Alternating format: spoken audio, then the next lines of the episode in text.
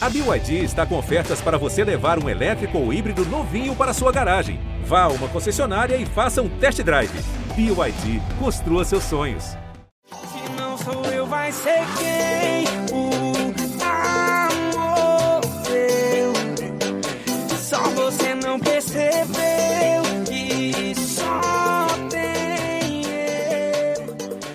É uma batida simples, uma letra romântica e um clipe todo cor-de-rosa. Mas só tem eu, do Zé Felipe, é muito mais do que um refrãozinho bonito no seu fone de ouvido. Por trás desses versos inocentes tem um filho de sertanejo que cobiça muito mais do que sua própria herança. Ele também quer ajudar a abrir um novo caminho no mapa da música super popular brasileira. Hoje, o Geon ouviu esse hit do filho do Leonardo que desrespeita várias regras do estilo do pai dele. O Zé Felipe e os outros criadores da música explicam novas ondas dentro e fora da internet, das dancinhas de influencers aos paredões de som. Eu sou o Rodrigo Ortega. Eu sou o Braulio Lawrence e esse é o G1 Ouviu, o podcast de música do Gion.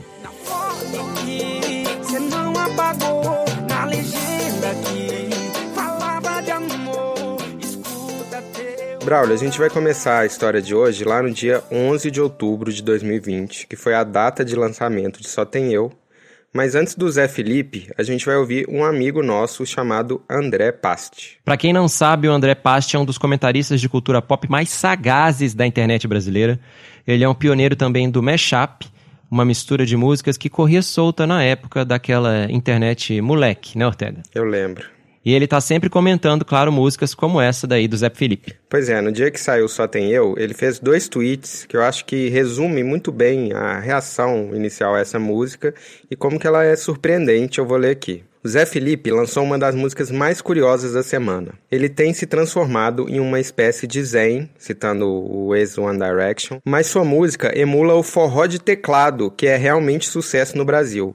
Tem até um rap Sampa Crio no finalzinho. A melodia parece muito com algum sucesso dos anos 80 e 90, o autotune mediano, o sax de teclado, a letra que flerta bem com as relações da internet, a vinhetinha do produtor, são muitas camadas, escreve o André Pasti. Nem o brilho das estrelas, nem a lua, nem o mar. Nada disso se compara ao amor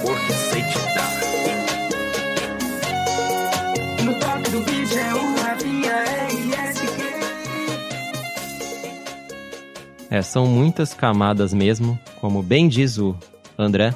E o que tornou tudo mais intrigante ainda foi o sucesso imediato dessa canção. Ela disparou e virou já no início de novembro a mais ouvida no YouTube e uma das primeiras no ranking diário do Spotify. E para descascar cada uma dessas camadas e entender elas, a gente falou primeiro com o próprio Zé Felipe.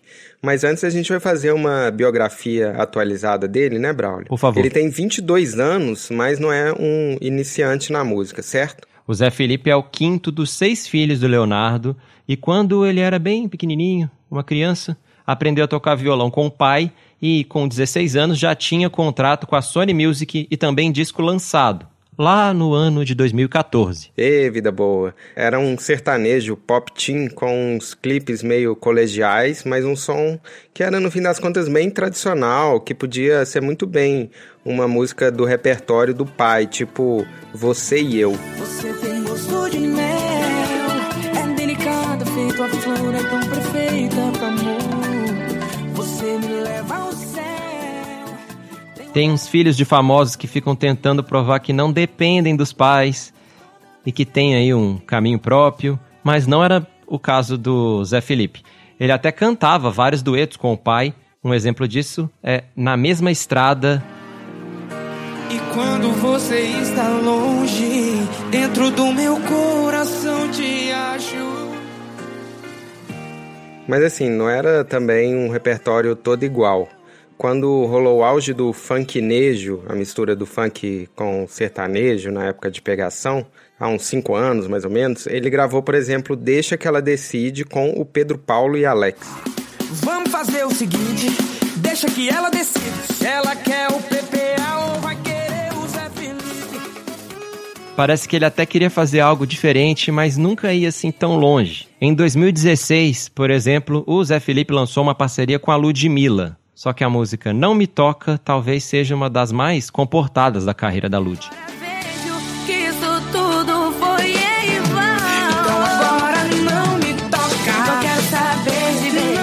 Então. E para arrematar essa retrospectiva aí, Mundinho Zé Felipe, a música mais ouvida dele no YouTube até hoje é um dueto com Enzo Rabelo, o simpático filhinho do Bruno, parceiro do Marrone.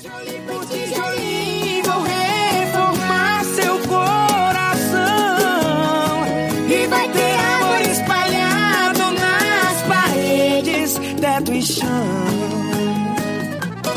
Meu amigo Zé Felipe!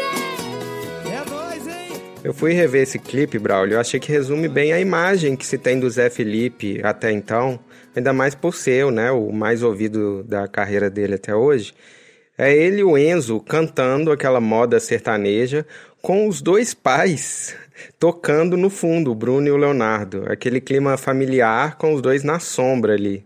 E o fato de o Zé Felipe ter essa imagem de sertanejo low profile, filho obediente, explica a surpresa do André Pasti e de muita gente, incluindo nós dois aqui, né, Ortega? Uhum. Vendo ele de cabelo rosa, cantando bregadeira com autotune na voz e tudo mais. Eu ainda tô aí, dentro do seu coração. É, mas agora a gente já pode ouvir do próprio Zé Felipe como é que essa música veio ao mundo. E a primeira impressão que ele deixa é que foi tudo sem pretensão, meio casual. Cara, então, essa música, ela foi muito de repente, sabe? Ela, eu recebi ela e eu resolvi gravar sem muita pretensão, sem muito investimento. Gravei no estúdio e, e conversando com a Virginia um dia em casa, eu resolvi falar pra ela pra gente gravar o clipe junto, ela topou. E a gente gravou, foi um dos clipes mais baratos que eu gravei na minha carreira até hoje. E, e a música aconteceu.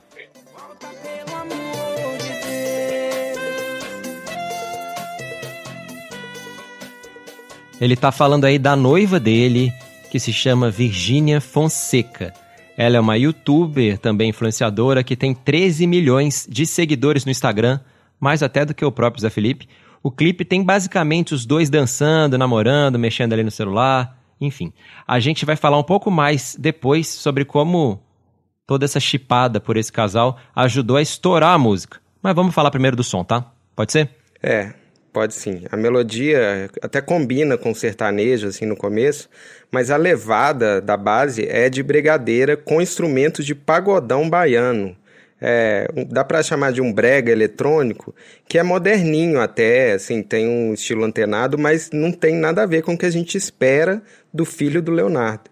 E o Zé Felipe fala tranquilo pra gente que depois de viajar muito o Brasil pra tocar, ele não queria ficar preso ao sertanejo. eu viajo, faço bastante show, graças a Deus, e, e onde, onde a gente vai, a gente conhece música nova, conhece cultura nova, e, e o negócio eu acho que é você, é você pegar um pouquinho do melhor de cada e juntar na sua verdade, né? É, eu, sou, eu sou um cantor sertanejo, minha essência é, total é sertaneja, é, cresci escutando sertanejo, mas não, não por minha essência ser sertaneja que eu tenho que gravar só aquela moda de viola ou aquela aquela música sertaneja mesmo. Eu posso, além de tudo, eu sou cantor, né? Eu posso, eu quero fazer coisas diferentes, populares, mas mas eu quero eu quero misturar de tudo um pouco. Eu quero eu quero poder agradar e tocar pessoas que que curtem outros gêneros também. É, eu quero levar minha música não só para o público sertanejo, mas para o máximo de pessoas possíveis. Depois, ah, sei lá, uma suíte para poder relaxar, cama redonda para poder namorar, essa noite vai ser nossa. Tá, mas primeiro me leve pra dançar, me chame pra namorar. Sacode o meu corpo saliente. Me leve pra dançar. Essa música aí se chama My Baby e foi lançada no final de 2018 pelo Zé Felipe, também pela Nayara Azevedo e uma banda do Rio Grande do Norte chamada Furacão Love. E ali já tinha uma semente desse hit novo, né? É, o Furacão Love faz um som que a gente comentou na época no G1, há uns dois anos, que é o Batidão Romântico. Essa música já existia e aí o Zé Felipe conheceu o sucesso e chamou para parceria. Hello, my baby, tô te ligando para poder convidar. Foi uma, foi uma música que me que, me- que começou a tocar o Zé Felipe em lugares que não tocava antes. Eu, eu, é, a música foi a- tocava muito em porta-mala de carro, tocava muito em paredão, é, começou a tocar em balada, que era lugar que, que às vezes não tocava minhas músicas. Então me, me levou para um outro público. Então foi uma música muito especial. É, muitas vezes a gente vai entrevistar alguns artistas, assim, tentando descobrir quem criou a estratégia para ele, assim, quem pediu para ele fazer de tal jeito. Ainda mais em um mercado tão profissional quanto o sertanejo, um cara que pareceu sempre seguir essas regras, assim, né, como o Zé Felipe. Mas a entrevista foi bem diferente disso e ele acabou em várias perguntas me dando um baile, assim. Porque, por exemplo, Braulio, qual que você acha que foi a referência desse vocal aqui? Nem o brilho das estrelas, nem a lua, nem o mar. Nada disso se compara ao amor que sei te dar. Ah, tem tudo a ver com o Sampa Crio, né? É, eu fui perguntar, quase assim, já quem foi que te sugeriu botar esse vocal meio Sampa Crio? E o Zé Felipe não só falou que a ideia foi dele mesmo, mas que a referência não tem nada a ver com Sampa Crio. A referência é Bonde do Maluco, que é um grupo de arrocha da Bahia que teve um hit em meados da década passada. Então, essa parte do, do rapzinho no final não tinha. E, cara, eu achava música muito foda, mas não existia aquela parte. Eu fui e lembrei do, da, da época do Bonde do Maluco, que, que teve uma versão do Akon, que é a, a Não Vale Mais Chorar Por Ele, chama a música. E tem, ela tem um rapzinho também no, no meio. Quantas vezes vi você na solidão, chorando, sofrendo, era só desilusão. Quem ama, protege, faz tudo pelo amor. Seu coração está sofrendo por falta de amor. Eu falei, cara, eu acho que isso aí vai encaixar. A batida já é um pouco é, o estilo brega, né? Que eu sou apaixonado. Outra surpresa foi ouvir o Zé Felipe falando desse vocal robótico da música, o que pode ser considerado uma heresia, né? É, sertanejo com autotune é uma coisa no mínimo corajosa. É um estilo que se modernizou, mas ainda tem muito essa exigência da pureza da voz, né? E a gente sabe que na música pop em geral, o autotune deixou há muito tempo de ser uma ferramenta de corrigir voz só e virou uma estética. Desde o Kanye West até o filter, do trap ao pop, muita gente usa sem que isso seja um demérito vocal, mas pela textura mesmo da voz. Eu tinha quase certeza que ele ia falar de alguma referência tipo reggaeton, que usa bastante, como influência para ele usar também, eu até incluí na pergunta. Mas, de novo, o Zé Felipe deu uma referência que eu não esperava.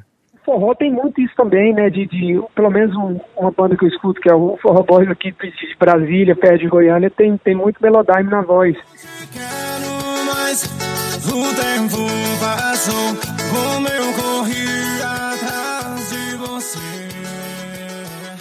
Otávio, eu vou te falar que eu também não conhecia o Forró Boys. Uhum. E também tô cada vez mais impressionado, assim, surpreso de ver como o Zé Felipe sabia muito bem o que queria, né? As referências têm a ver com o que ele tá falando, assim, mas fica uma dúvida.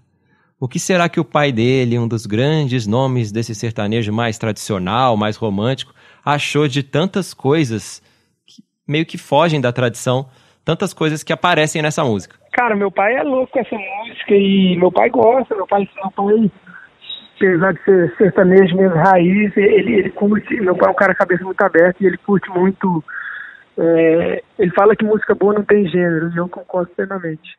Ô Braulio, você pode ir dormir tranquilo agora, sabendo que o Zé Felipe não vai ser deserdado por gravar essa brigadeira aí.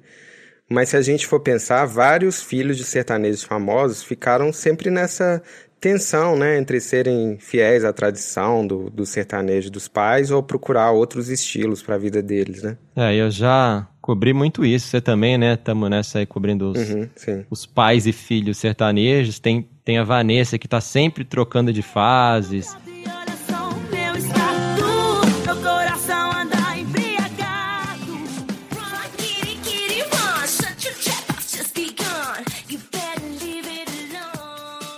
Tem a Sandy, que já teve um pop mais rural. Eu precisava cortar lenha. Enfim, aí tem uma Uhum. tentativa de jazz. Summertime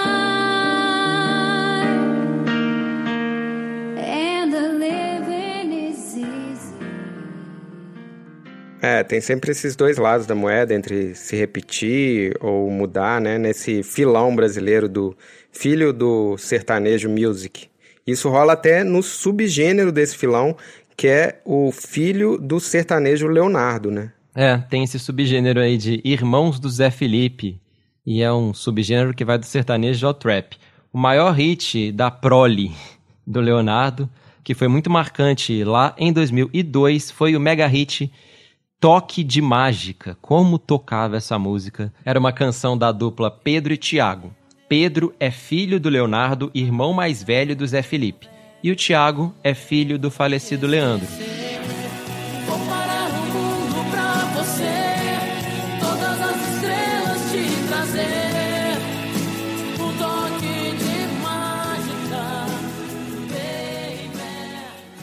Só que o Pedro e o Thiago nunca estouraram de vez. Eles até lançaram outros sucessos, mas nada tão grande quanto esse, e foram aos poucos sumindo, parando, até que o Pedro sofreu um acidente em 2012. E quem acabou ocupando esse espaço de sertanejo, pop, teen, foi justamente o Zé Felipe. É, só que tem uma novíssima geração, a do João Guilherme, que é o irmão mais novo deles. Esse é totalmente fora da caixinha, grava pop, rap, tem um Instagram que parece de astro de trap americano. Tá pedindo pra me ver. Amor é perigoso, não vou me envolver. Fim de semana pode ser. Tudo que o Pedro tinha de careta, o caçula João Guilherme tem de doidinho. E aí eu perguntei ao Zé Felipe se eles trocam ideias e referências. Eu achei que ele ia falar que o, que o João mandou algum rap pra ele, assim, mas ele falou isso aqui, ó. Tem alguma referência recente que ele te mandou, que você lembra? Algum cantor, alguma coisa que você achou legal? Ah, o tênis da, da Nike do J Balvin ele me mandou. O Nike do J Balvin. Isso é que é referência pop, hein? A gente teve que dar um Google, né? É. E realmente é um tênis marcante e que tem tudo a ver com o clipe de Só Tem Eu, essa referência aí do tênis. Ou seja, se o João Guilherme tiver alguma influência nessa fase aí do irmão do meio, ela parece ser uma influência mais estética, né? E além da estética, no som, o Zé Felipe tá antenado mesmo é nos paredões, né, pelo Brasil. Agora a gente vai ouvir isso do ponto de vista de um dos compositores de Só Tem Eu, é o Chilton Fernandes. Ele é lá de Campina Grande, na Paraíba. O Chilton contou que era uma música romântica que eles acharam legal desde o início, viram potencial. Mas a grande sacada foi quando eles colocaram ali um ritmo mais diferente, né? Deu aquela mudada no arranjo e mandaram aquela versão para um cara que tinha encomendado algo parecido. E na hora quando a gente acabou, eu disse: vamos botar essa música na pregadeira, que é um ritmo forte do Nordeste. Um ritmo forte. Os caras, ah, rapaz, será? Eu vamos botar na pregadeira. Quando montou a música, naquela batida da pregadeira com, com, com misturado com a rocha, eu pensei logo. Eu mandei para várias, pra várias pessoas, mas eu pensei logo, cara, isso pode ser a cara do Zé Felipe. Por quê? Pode ser algo de. Porque eu pensei que ele, ele, ele- ele é um cara jovem, ele, tá, e ele falou comigo, ele fez, Chilton, eu quero algo que tenha a cara do Nordeste. Essa encomenda do Zé Felipe pro Chilton foi feita a dedo, assim, não foi por acaso. Porque a história dele como compositor é muito boa. Ele era percussionista de uma banda de axé na Paraíba, mas lá em 2010 resolveu lançar seu projetinho de forró chamado Forró Safado. Era uma banda bem pequena, mas claro, eu me lembro desse nome, né? Porque ele foi muito comentado em 2012. O Chilton lançou com o Forró Safado um vídeo caseiro de uma música que se chamava Eu Quero Tchu, Eu Quero Tchá.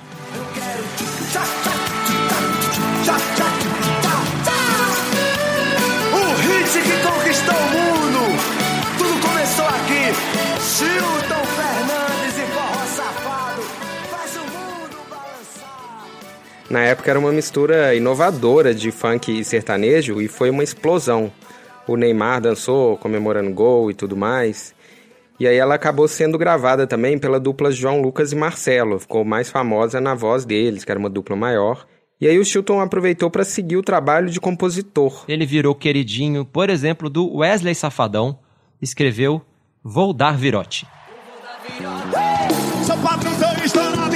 e essa E também um dos maiores hits do Mano Walter, Juramento do Dedinho. Boa essa. Vamos fazer um juramento do dedinho. Juntar o meu midinho com o seu midinho. Outra música importante no currículo do Chilton é Recairei, dos Barões da Pisadinha. Eu já te superei, certeza eu superei. Mas eu não dá mensagem Você pode procurar o programa Geão Ouviu sobre pisadinha, o forró de teclado, para saber mais. Ou você pode simplesmente ouvir as paradas atuais, porque Recairei é simplesmente a música mais tocada no Brasil no Spotify há algumas semanas. E com Só Tem Eu crescendo, o Chilton tem provavelmente uma dobradinha de hits por algum tempo nas paradas. Mas o maior orgulho dele não é esse, não. Não, não. Qual que é? O Chilton fica feliz é quando fala da reação do Neymar aos hits dele. Justo. O pessoal disse que eu, eu posso pedir música no Fantástico com o Neymar, né? Porque o Neymar dançou Eu Quero Te, Eu Quero Tchá, entrou na Champions League na final escutando Recairei também, e dançou agora a música do Zé Felipe. Ou seja, eu tenho uma ligação muito forte com o Neymar, apesar de eu não conhecer o Neymar, né? Eu acho que um dia, naturalmente, eu vou conhecer ele. Eu acho que vai acontecer alguma coisa que eu vou conhecer ele e eu vou dizer, rapaz, Neymar, obrigado porque você tá fazendo por minhas músicas, viu? Mas nós vamos voltar agora para Só Tem Eu, porque temos que finalizar essa música. O Zé Felipe escolheu outro cara que parece que está no centro de muita coisa legal, fazendo muitas coisas legais dessa nossa música super popular brasileira. Quando o Chilton ficou sabendo que a composição dele foi parar na mão do produtor Rafinha RSQ, ele já saiu comemorando. Eu acho que o Rafinha hoje é um dos produtores musicais mais modernos que tem no mercado. Porque ele, ele, ele toca muito, ele mistura muitos ritmos.